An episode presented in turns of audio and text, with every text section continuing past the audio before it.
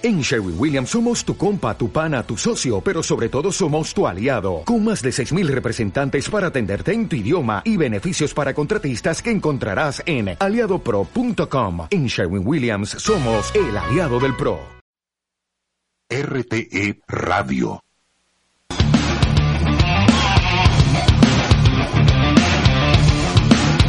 Invitado para su programa, para su programa. Esto es Ecuador. En clave, en clave. RTE.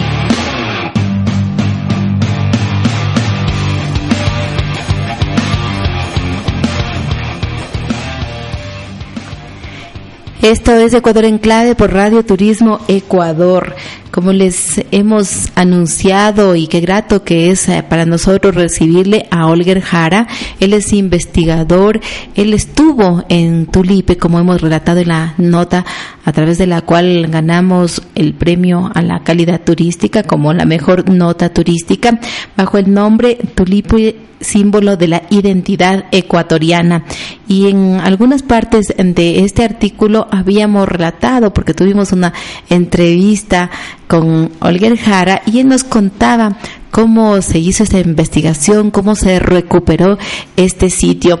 Y hoy a nosotros nos complace saludarle aquí en esta radio, agradecerle porque él fue la base fundamental, la fuente eh, de investigación como para redactar ese artículo que ha sido reconocido por el Ministerio de Turismo y más que por el Ministerio de Turismo, por la ciudadanía, porque eh, de lo que se conoce se presentaron 350 artículos para el concurso y de ellos ganó esta nota. Y en cada categoría de lo que se informó en el Ministerio de Turismo, más de 10.000 personas emitían su voto. Es decir, hay que agradecerle a la ciudadanía por esa gentileza, por esa deferencia y porque reconozca a un sitio de esta naturaleza. Primero por su naturaleza y luego por el valor que tiene para los ecuatorianos, para la investigación y por eso también yo le he dicho a Olger que realmente él se merece este premio que lo comparto. Eh, con la radio porque mm, él es realmente el gestor quien ha hecho posible que Tulipe hoy esté en la mirada del mundo. Olger, buenas tardes, bienvenido. Muy buenas tardes. Eh, eh, créame que estoy bien emocionado y hasta nervioso. Pocas veces me sé poner nervioso cuando hablo, pero un saludo muy cordial, muy arqueológico a la audiencia, un abrazo gigante a usted, una felicitación. Mire, mire, qué cosas tan hermosas tiene la vida. Eh, Tulipe como todos conocen, un rincón perdido allá en el subtrópico andino, ¿no es cierto?, de la provincia de Pichincha. ¿Quién habría creído cuando el 79, no le pregunto cuántos años tiene usted, pero el 79 de pronto todavía no estaba en proyectos, el 79 Dios me llevó por allá eh, eh, guiado por una hipótesis interesante, en vista de que en la costa teníamos materiales eh, serranos y en la sierra materiales costeños. Y bueno, por algún lado debían haber transitado esos materiales y alguien debió haber transportado. Nos llevó a esta hipótesis de que seguramente deben quedar todavía vestigios de los caminos, no sé, evidencias por donde eso se transitó.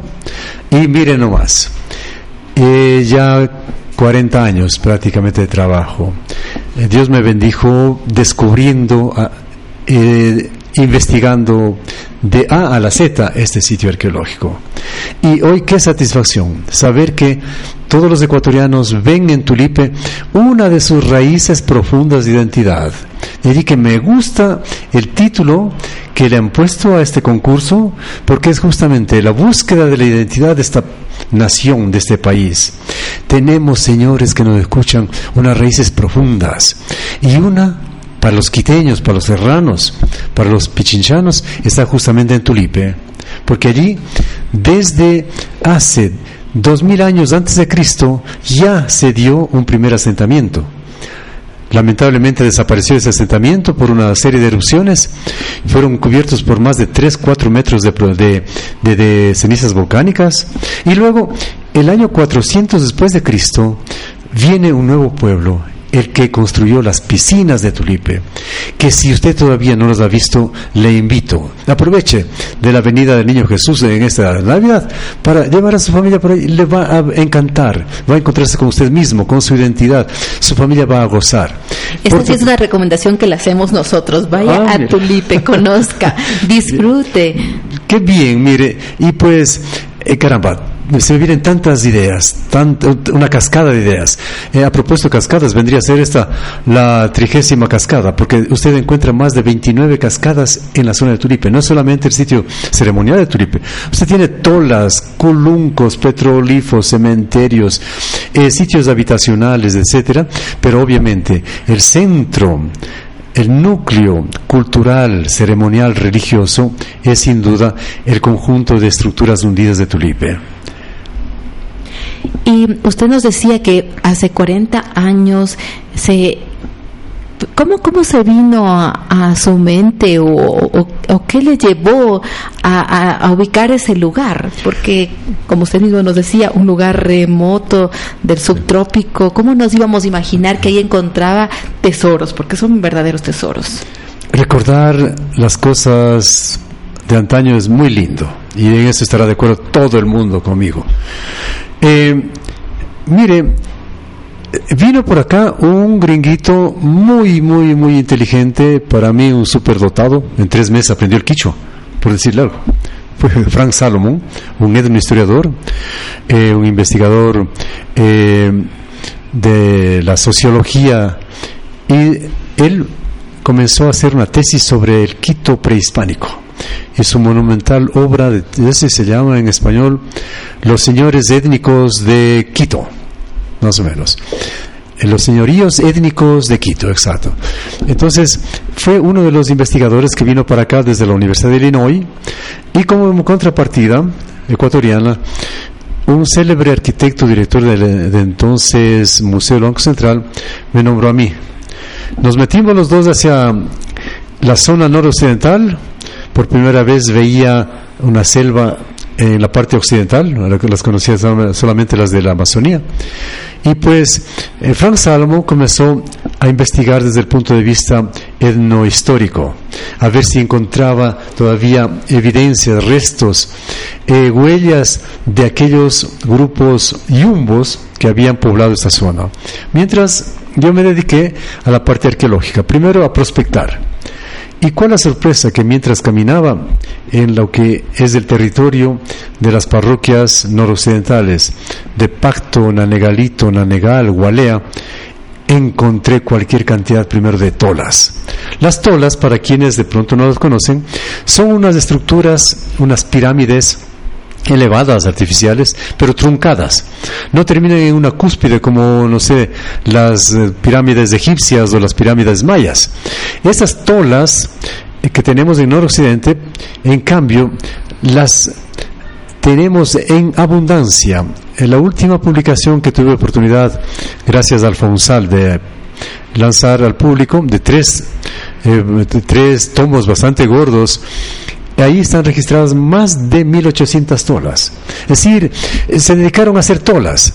Pero, ¿cuál era la función de estas estructuras? Sobre ellas hemos encontrado evidencias de las casas. Es decir, como es una zona muy húmeda, eh, no sé, de los 365 días del año, los, 300, los, los 370 llovía quiero decir, completamente húmedo. Y qué interesante el ser humano, cómo se adapta y le vence a la naturaleza, ¿no es cierto? Eh, levantó esas tolas y sobre la estructura de la tola ponía sus ranchos, sus, casas. Entonces vivía feliz y contento, no se le inundaba, no tenía el problema del, em, del, del que sea el fenómeno del niño, etcétera. Y después de esto, al hablar con la gente, me dice, mire, por aquí quedan los coluncos. ¿Qué eran los coluncos? Unos caminos casi no más subterráneos. Son unas trincheras profundas de 6, 7, 8 metros. El último que conocí de 14 metros de profundidad. Por donde los yumbos, estos que eran nuestras raíces profundas, somos yumbos, nosotros como identidad ancestral. No somos incas solamente. Lo inca es un porcentaje mínimo y me voy a adelantar, no les quiero mucho a los incas, porque ellos los exterminaron, a los yumbos, a los cañares, a los purvas, a los quitos, etcétera, etcétera. Pero ese es otro tema. Pero interesante, estos caminos profundos vienen de la costa a la sierra y viceversa. ¿Para qué servían esos caminos?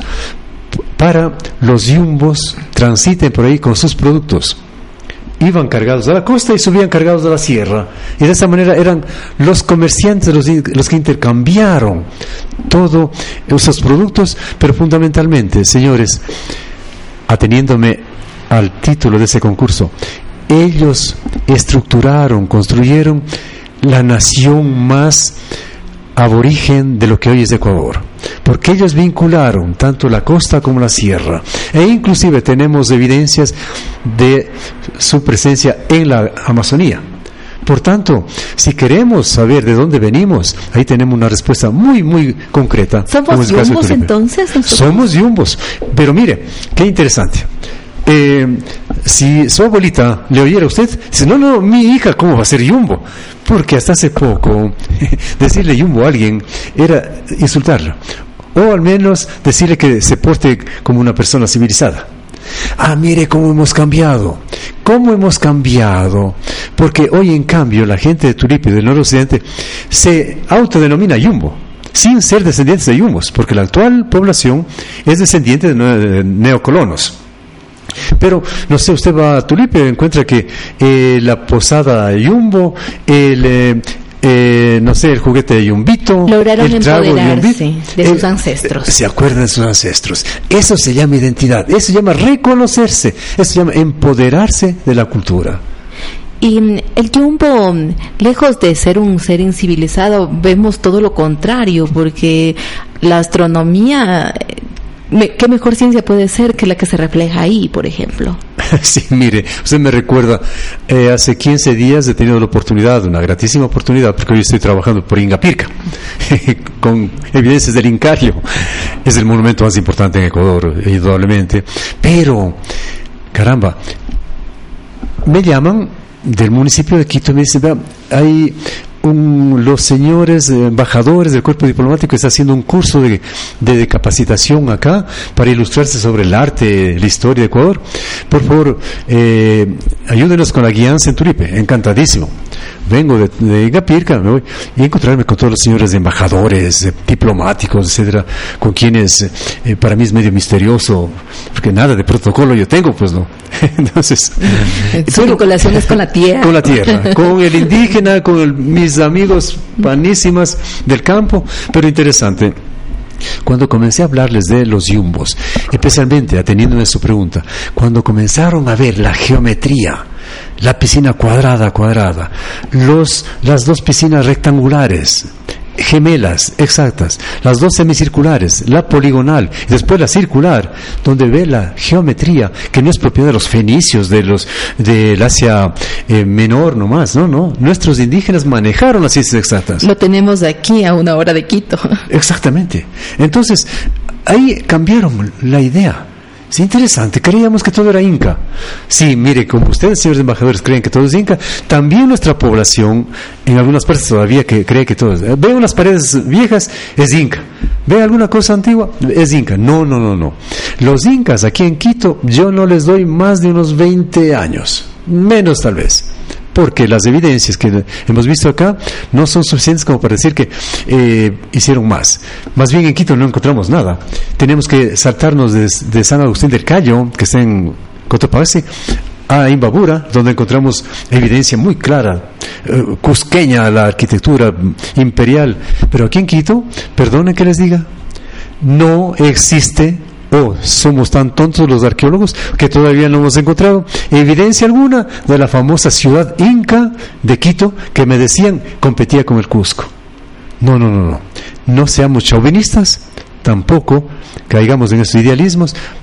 Los incas aquí en Quito debieron haber hecho algo, porque no podían mentirnos los cronistas, ¿no es cierto? Pero la ciudad de Quito para nada tiene una estructura inca como evidencia La física. ciudad de los Quitus. La evidencia Quito, ustedes vayan a ver, por ejemplo, Rumipamba, la Florida, que han sido también proyectos nuestros. Eh, vean Rumicucho, ahí sí está lo Inca, en la mitad del mundo. Pero una evidencia muy clara de una ciudad Inca en Quito no la hemos encontrado. Hay algunas piedras. Mi profesor fue el famoso padre Pedro Porras, que en paz descanse. Y con él dibujábamos piedra por piedra el pretil de San Francisco, el, pretil de Carondelet, etcétera. Pero después él mismo decía, sabes que tengo dudas de que sean incas.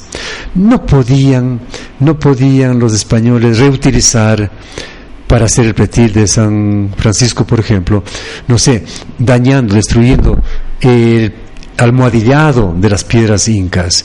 Para mí esas son evidencias muy españolas. Usted vaya a Toledo, en Toledo usted encuentra el modelo de Quito. Todas las piedras son igualitas como las de acá. Pero no caigamos, no me, haga- no me dé la tentación de hablar de los incas. sigamos hablando con Sí, los, sigamos de los hablando. yumbos. Retornemos a, a Tulite, a los Sí, sí. yumbos. Sí. Y los yumbos, como usted nos ha dicho, mercaderes, comerciantes, eso también, y debe haber sido también un pueblo guerrero, y que se desplazaba, que veía la forma de cómo vivir, y ubicándose ahí, sí podría decirse casi en un paraíso. Como que eh, sabían dónde escoger el lugar donde iba a desarrollarse cada pueblo. Eh, de pronto es una opinión personal, pero no existen otras que me contradigan. Sabe que nuestros pueblos pre-incas acá, al menos en la parte septentrional andina, o sea, de Ecuador, nuestros pueblos no demuestran haber sido guerreros, guerreros. La evidencia arqueológica es mínima. Me explico. Eh, en la zona noroccidental tenemos el paso del Guayabamba, por ejemplo, desde Pacto hacia Imbabura. Allí tenemos justo el Chacapata. Chacapata, Chaca significa puente, las patas han quedado del puente, eh, ahí en el, en el Guayabamba. Allí dejaron un pucará a los incas. Al excavar ese pucará de Chacapata, con la sorpresa que debajo de las evidencias incas está una tola eh, yumbo. La tola yumbo no presenta una sola piedra, rompe nuca, qué sé yo, eh, piedra de onda, eh, que puede significar un arma. En cambio, usted coge la evidencia ya de la capa cultural inca, encuentra todo ese material bélico. Y lo mismo he encontrado, mire, yo, ahora que estoy trabajando, a los tiempos, ha tenido la bondad de invitarme a Ingapirca, después de 20 años que dice tanto, tanto Ingapirca. Eh, ahí la evidencia cañari no muestra armamento, pero los incas ya. Los pucarás, en Rumicucho yo he encontrado eh, piedras boleadoras, por ejemplo, eh, como armamento que era, pero los grupos quitos no. Dedique mi tesis es de que estos pueblos, lo que se decía, tenían tanto, un horizonte tan amplio, con tierras tan fértiles, que no hacía falta pelearse el uno con el otro. Se repartían las tierras y, vivían felices y contentos. Y mucho más los yumbos, que allí usted, eh, no sé, eh, se cae una pepa de, de chocho y le crece después de un año usted una mata enorme de chocho, y de cualquier cosa. Por tanto, en el mundo yumbo no he encontrado ninguna, ninguna evidencia que demuestre ser un pueblo eh, belicoso. Más bien parecen como ingenieros que sabían cómo construir, cómo hacer las reservas, cómo mantener los, los mismos cementerios, los rituales, toda una cultura. Por eso decimos se trata de un pueblo que nos da la identidad. Vamos a seguir hablando sobre este tema luego de la siguiente pausa. Esto es Ecuador en clave por Radio Turismo Ecuador. RTE Radio. En esta vida hay que ser solución, no problema. Santo Tomás de Aquino.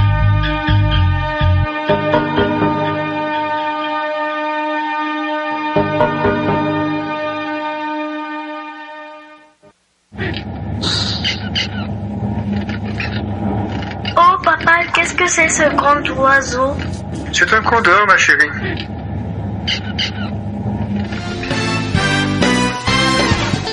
Tu vois, c'est incroyable. Dès que tu arrives en Équateur, de l'avion, tu vois déjà un spectacle extraordinaire survolant les volcans des Andes. C'est le début d'une aventure fabuleuse. Je suis Patrice Mener connecte-toi le mardi à 15h. Découvrez l'Équateur, découvrez l'Équateur, découvrez Équateur, découvrez Équateur.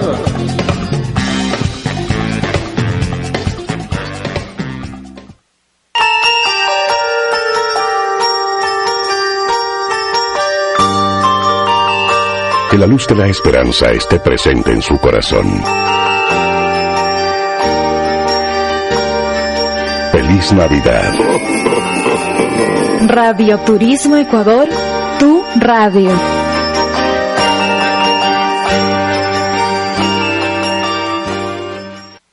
Radio Turismo Ecuador.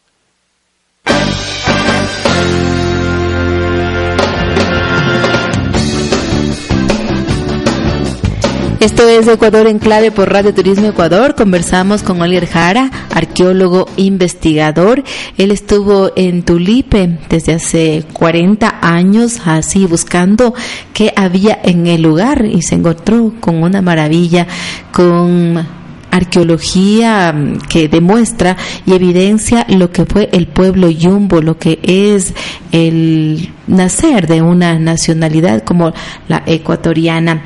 Olger Jara también eh, entre los vestigios encontró cementerios, petroglifos y se pudo estudiar además la naturaleza del yumbo, a qué nomás se dedicaba. Como decíamos antes de irnos a la pausa, mm, desde mi punto de vista al menos, era una ingeniería mm, o no solamente la astronomía, sino toda una una gran, un gran desarrollo de la ciencia que se concentraba ahí en Tulipe, Olger. Eh, mire, eran polifacéticos. Rapidísimo le doy ejemplos. La piscina cuadrada es la única, por ejemplo, que se llena de agua. Las otras no se llenan. ¿Qué significa? ¿Qué se, ¿Para qué servía y qué significa? ¿Qué significa que conocían de geología.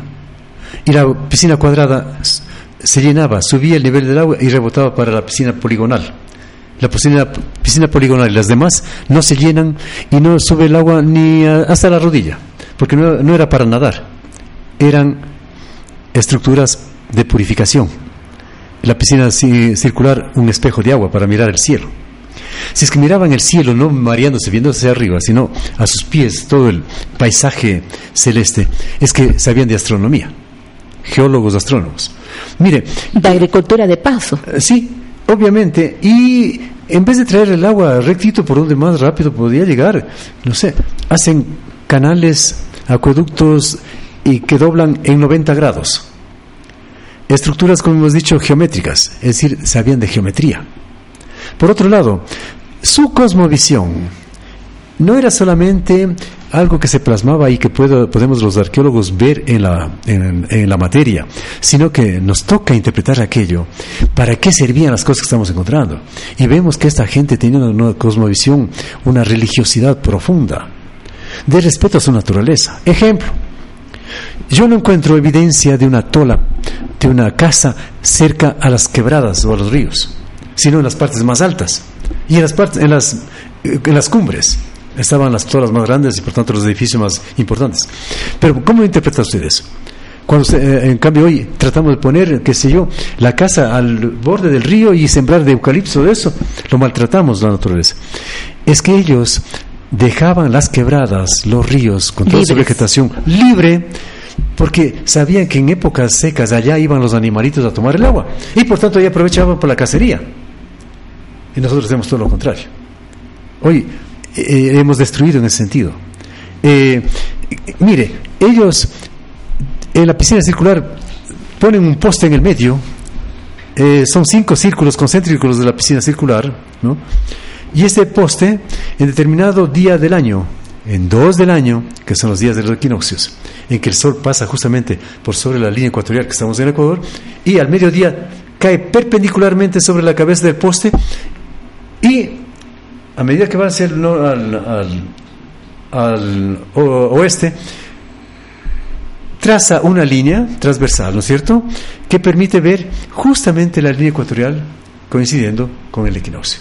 Es una zona donde pasa la latitud cero. Sí, mire, ahora, ojo, eh, eh, para aclarar esta situación de la que estamos ya para el 21 de, estamos 21 de, de, de, de diciembre, que es el día del solsticio, ¿no es cierto? Eh, ¿Qué significa el solsticio? Que el sol está bastante alejado de la línea ecuatorial y por eso están eh, eh, con frío en, eh, en, Europa, ¿no es cierto? Mientras en el, en el sur están en calor. Justo. Entonces, este fenómeno era conocido por ellos. y en la piscina circular descubrimos esto que permitía al Yachag, al sabio, ver, hacer seguimiento del sol, seguimiento de la sombra, y ese día del equinoccio en que desaparece la sombra al mediodía, es eh, todo un fenómeno rarísimo, porque la sombra nunca debe desaparecer de uno. Es, ah, no, este es un día sagrado, es el día importante. Pero esto se transformaba después en cosas concretas. Era el día en que decían, ojo, es de sembrar ya los campos, es el día de cosechar, es decir, tenían toda una, una interpretación, una lección de esos estudios que hacían. Por otro lado, tenían un conocimiento profundo de la herbolaria. ¿Qué es la herbolaria? Es el conocimiento de las plantas especialmente eh, eh, curativas. No olvidemos que esa zona era una de las zonas más importantes en la producción de coca. Hasta ahora existe coca ya, eh, vegetación silvestre. Sino que hay, que hay que conocerlo nomás, pero mejor si no lo conoce. Mejor, mejor que porque si no nos invaden. Sí, sí. Pero mire, entonces, los eh, sacerdotes yumbos que conocían toda su herbolaria, todas las plantas medicinales, eh, les hacían un toque a nuestros sacerdotes católicos que llegaron de, de Europa, pues, ¿no? Que venían por la evangelización. Pero esa pobre gente allá, cuando llegan los españoles ya les encontraron completamente desestabilizados por la invasión de los incas. Ahora me entenderán, señores que me escuchan, porque yo no les quiero mucho a los incas. Porque antes de los españoles vinieron acá los incas y destruyeron nuestras culturas.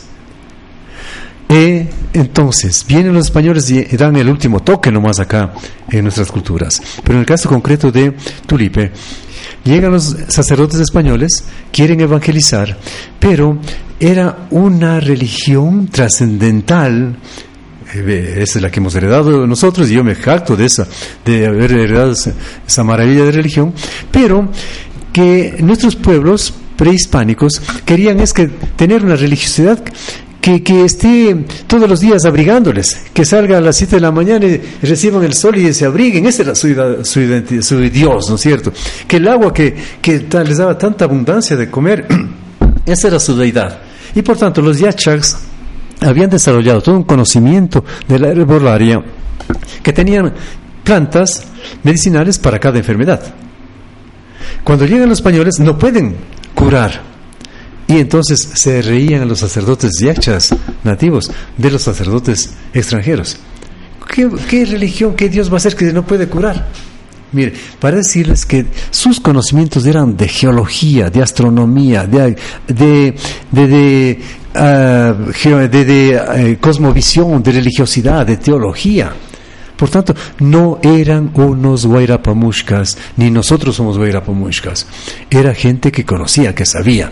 Pero, obviamente, la historia ha sido así. No les vamos a condenar ni a ellos, ni a los incas, ni a los españoles. Venimos de toda esa gama de culturas. Es un, ellos vivieron en el periodo de integración. ¿Sabemos cuántos habitantes habían? Sí, podemos decir con bastante proximidad, casi certeza. Hoy los censos nos hablan de 12.500 habitantes en noroccidente. Yo he encontrado sobre las eh, fuera del área de Nanegalito, Nanegal, Gualea y Pacto, me refiero a Niguas, Cocaniguas, Sáchilas que están hacia el sur y pasando el Guayabamba al norte, todo Cotacachi, con más de 3.500 tolas. Aceptando la tesis nuestra de que sobre las tolas estaban las casas, pensemos en tres mil tolas. Tres mil tolas que han sido reconocidas. Pero tengo cientos de amigos, finqueros, etcétera. Por aquí nunca llegaron los arqueólogos. En mi finca hay tantos, tantos. No me equivocaría si hablo de unas cuatro mil tolas. Es impresionante. Ah, claro, algunas son pequeñitas, pero ya era para una casa pequeña.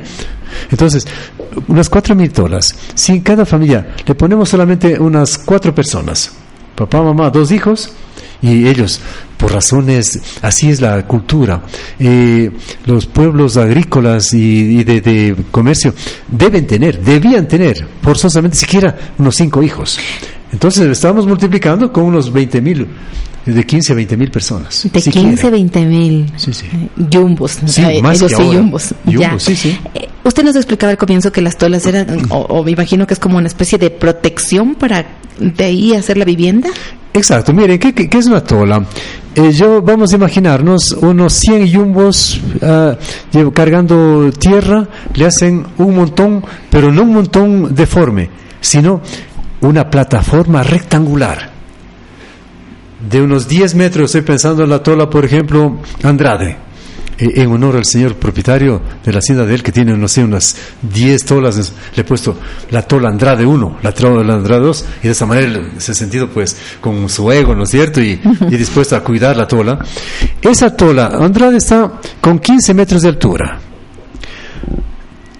25 metros de largo en la plataforma arriba por 15 de ancho. Casi nomás una cancha de indoor fútbol. No más, más de una cancha de fútbol. Entonces eran eh, estructuras gigantescas.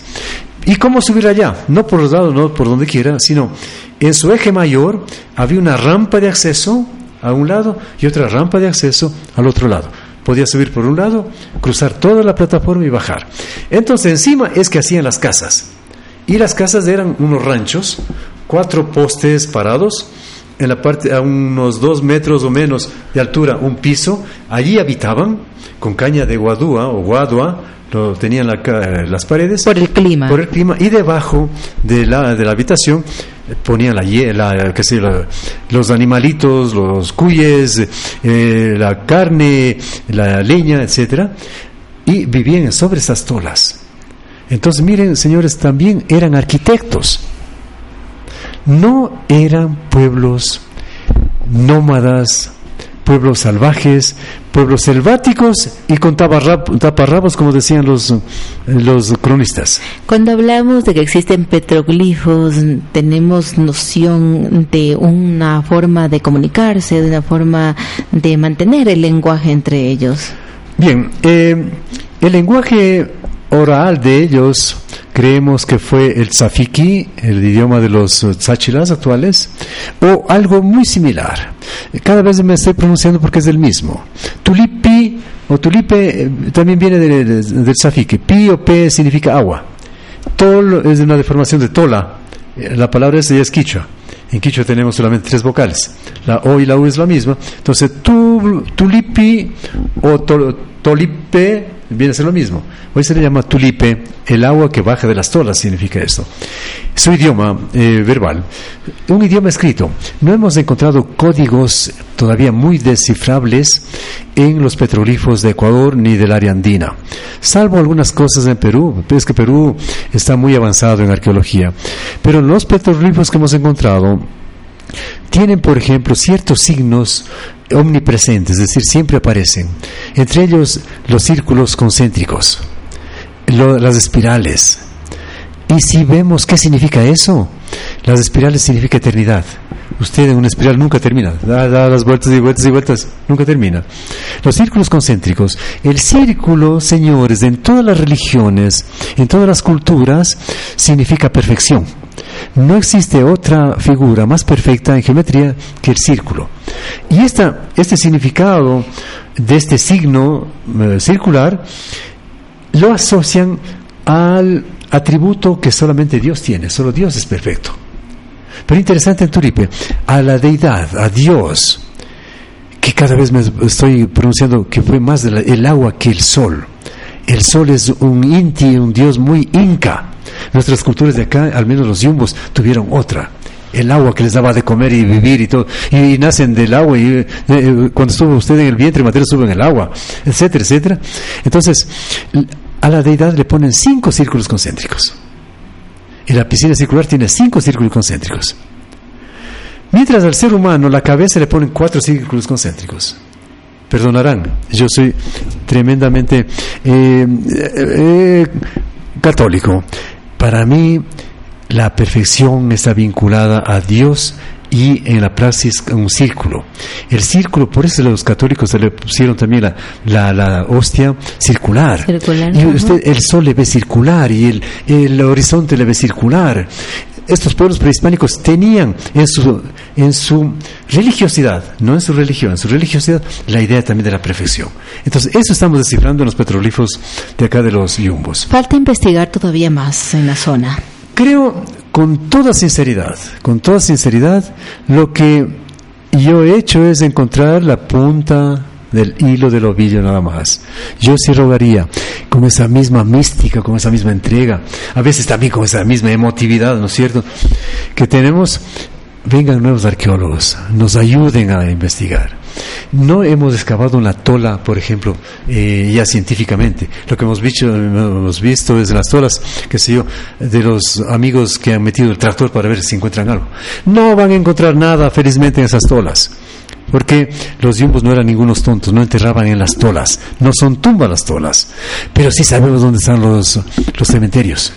Rapidísimo. Eh, encontramos un cementerio donde el guaquero había encontrado, eh, había dejado botado ahí las, eh, los huesos, las ollas, etcétera, porque él buscaba desde solamente la metalurgia, pues, ¿no? Y voy, una pena, eran 33 montículos, uno de ellos destruido por, la, por ese guaquero. Ah, 33 montículos. Contratamos un arqueólogo que vaya a hacer la excavación ahí.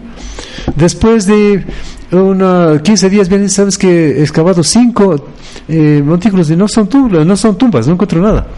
Digo, pero ¿y, el guaquero cómo es que a la primera encuentra? Sí, sigamos. En efecto, de los 33 montículos, solamente 13 eran tumbas. Los otros eran falsas tumbas. ¿Qué, ¿Cómo entender esto? Ah, los yumbos habían tenido de enemigos en ese tiempo, porque hay una crónica, que los niguas no les gustaba trabajar a los niguas. Era un pueblo que estaba entre los yumbos, los cocaniguas y los sáchiras. Estos intermedios niguas no les gustaba trabajar y vivían del robo, asaltando a los yumbos y ultrajando tumbas. Para, yo entiendo que para que no vayan a violentar las tumbas, ellos los distrajeron así. Interesante también. Por tanto, eran también precavidos, no solamente científicos. Eh, Es decir, es decir, estas tolas fueron las bases habitacionales. Los, los cementerios están aparte. En la parte cultural, eh, ¿fueron muy hábiles con la cerámica, la metalurgia, algo más? Aquí tuvieron, eh, si se quiere, eh, una pata coja. Y no tenían para qué. No he encontrado yo eh, cerámica exquisita como allí mismo se encuentra, pero que es de filiación, por ejemplo, Tuncahuán o de filiación inca. Es que ellos andaban de costas a sierra y viceversa y de ahí iban comprando, por ejemplo, entre comillas, la cerámica. No, no lo hacían allá. Sin embargo, sí hemos encontrado cerámica que es de filiación yumbo puro y que se diferencian de las demás culturas. Pero eh, aquí voy a aprovechar y abusar de quienes me escuchan para felicitar a la radio y felicitar de este premio. Y es que, atención, Tulipe se acostumbró, espero que no se mal acostumbre, se acostumbró a recibir premios. Les cuento, señores, del 2009 recibimos por primera vez en la arqueología ecuatoriana un premio internacional, el premio Gubbio, que eh, se lo entregó en Buenos Aires. Y Gubbio es una pequeña ciudad de Italia que está al lado de Assisi, del san- fantástico, extraordinario Santos San Francisco, ¿no? El- ese primer premio internacional. En el 2011 recibimos el famoso premio Reina Sofía, que creo es el primer premio en América que se ha dado en la arqueología. Miren nomás, cuando el señor alcalde Augusto Barrera recibió ese premio allá en, en Roma, eh, digamos en Madrid, yo tuve la oportunidad de estar al ladito medio eh, secundándole. es que ese señor doctor, doctor no había conocido Tulipe, y de pronto recibir todo un premio. Eh, en fin. eh, Enterarse de lo que se trata. Caramba, eh, De la qué, mano de qué- quien lo qué- hizo. qué emotividad, ¿no es cierto? Qué triunfo de los ecuatorianos, de estos yumbos prehispánicos, de esta gente, de nuestra identidad. De allí que aprovecho para felicitarle a usted, que ha tenido la bondad de invitarme, eh, que haya eh, logrado gra- por Tulipe tener este premio, que nos ayude. A través de una radio se puede hacer tanto. Ojalá todos pudieran promover, promocionar Tulipe. ¿Pero para qué? No solamente para el turismo. Yo a los guías en, Tur- en Tulipe les he dicho, vea, maltratémoslos a los turistas, dándoles una hora, hora y media, pero de mucha cultura, diciendo qué fueron los yumbos, cuál fue, eh, qué nomás produjeron. No una cosa de hobby o de distracción, sino, eh, esto les dije a los señores eh, embajadores de las 15 días, yo les voy a maltratar, señores, una hora. Y les di allí todo lo que corresponde. Entonces, pero Una es lección de historia. sí, es que debemos promocionar nuestra, en nuestro ancestro y nuestra, como he dicho, nuestra raíz más profunda está en Tulipe. Tenemos entendido que en marzo va a, a denominarse como bosque modelo eh, la zona. Eh, hay que trabajar en varios en, en varios temas porque hay que cuidar también el ambiente y hay que cuidar estos vestigios. El hombre sin la naturaleza no ha existido ni existirá. La naturaleza se complementa con el hombre. Atención, estos yumbos, ¿cómo cuidaron la naturaleza? Estos culuncos, esos caminos, que hoy, caramba, es un poco, eh, cierto es, una autopista de unos 18 metros, 20 metros de ancho, y rompe con todo un paisaje, ¿no es cierto? Natural. Eh, pero ellos construyeron caminos tan profundos, de un metro de ancho, donde usted no puede ir eh, cogido la mano de, de, alguien, sino uno tras de otro, por eso la fila india, ¿ok? Lo hacían ¿por qué? Porque cuando ellos iban cargados por dentro, unos 50, 60 eh, yumbos seguramente, ¿no es cierto? Ellos, si es que llovía afuera, les servía de paraguas porque la vegetación arriba se cierra completamente. Y cuando hacía sol, pasaban ellos con, con un parasol, digamos, porque no sentían abajo el, el- el solazo. Eh, mire, para descubrir un camino yumbo hay que caminar mucho, mucho en la selva. Ah, mire, aquí ha estado por Y sé un cómo hacerlo. Sí, claro. El último camino, que tiene 14 kilómetros, eh, va desde Alaspungo, que está en la, en la parte serrana, eh, por Nono, y baja hacia, hacia mm, Tulipe, 14 kilómetros. que Felizmente está por, por eh, fincas y haciendas que todavía no han destruido. Eh, Hermoso, todavía usted puede caminar por allí, pero claro, un árbol que se ha caído, una culebrita que está por acá, etcétera, habría que un poquito arreglarlo. Ay, la pero- pero más de una vez yo sí he querido promover este, este deporte que es, no sé, de, de, de ir eh, por el campo caminando, etcétera. Eh, cada 20 trekking es? Sí, Sí. sí, el trekking más o menos vendría a ser eso. Eh, pero el 21 de marzo comenzamos a hacer unas caminatas antaño para eh, como parte de la ceremonia del, del eh, día del equinoccio. Después se ha dejado, se ha dejado. Ese es el problema. Cuando no hay gente con, con mística, con entrega, a veces eh, se, lo, se lo abandona. Pero yo aspiro Acabo de conocer que en el municipio de Quito, el Instituto Metropolitano de Patrimonio, tiene una nueva eh, directora. Me alegra mucho de esta nueva directora porque conozco una jovencita eh, y ella creo que lo va a dar eh, dinámica al proyecto y a todos los proyectos de arqueología. que es no importante. Por hoy quiero agradecer la presencia de Oler Jara. Qué bueno es tener una persona que nos cuente de manera directa, después de sus investigaciones, con el conocimiento y la sabiduría de toda una vida, lo que significa en este caso Tulipe, los yumbos y toda esa ciencia que está alrededor de nuestros ancest- ancestros que han hecho nuestra identidad. Yo quiero agradecerle por hoy, pero quiero comprometerle porque sí me gustaría también que hablemos en una próxima ocasión de sus investigaciones que está haciendo allá en Ingapirca, que como usted lo decía, de otra manera, pero mm, que son símbolos, eh, que son señales de, de, de lo que hubo y de lo que tiene que haber y que tenemos que conservar como patrimonios nuestros. Con todo gusto, imagínese, creo que la audiencia se ha dado cuenta que me gusta hablar y hablar, hablar, de modo que no va a ser problema Muchas gracias a Para nosotros un honor. Muchas gracias, a Oliver Jara, arqueólogo e investigador. Les dejamos con algo de música para terminar este su programa. Esto es Ecuador en clave por Radio Turismo Ecuador y ha sido posible gracias a Rocha Rose, rosas de calidad que conquistan el mundo. Que tengan una excelente noche quienes están en nuestro uso horario y un excelente cerca ya del amanecer a quienes están al otro lado del mundo.